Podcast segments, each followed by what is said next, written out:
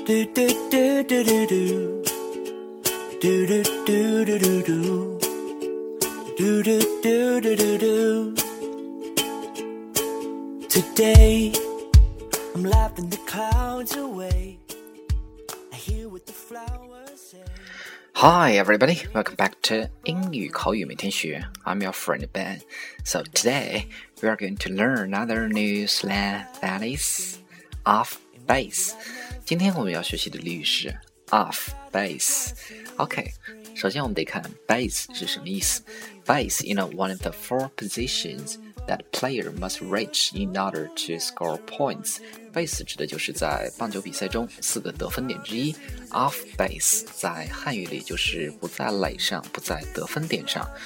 In English, to be off base means that that person is crazy or behaving in idiotic ways.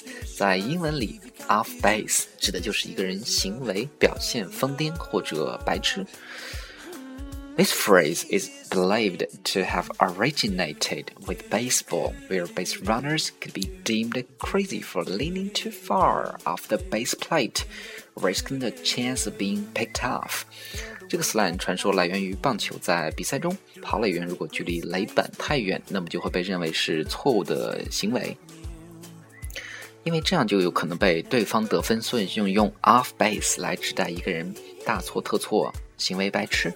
OK，说到这儿，我们来看两个例子。First one，比如说你的一个好朋友，平时关系非常好，彼此都一直很坦诚，但是因为一次的不愉快，让对方感觉到你是在对他说谎，那么就可以说，Wow, she's completely off base in thinking that I had lied to her。如果他认为我在欺骗他的话，那么他真的就是大错特错了。She was completely off base in thinking that I had lied to her。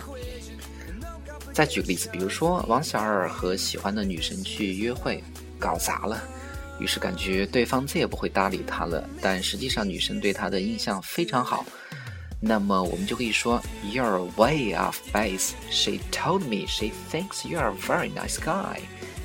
你大错特错了，她跟我讲过，她觉得你是一个非常好的人啦。You're way off base.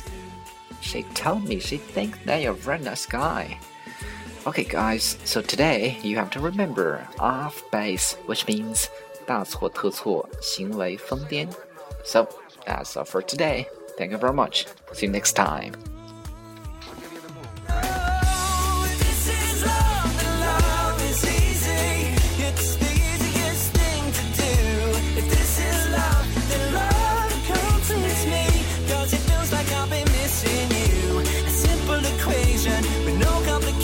To leave you confused if this is laid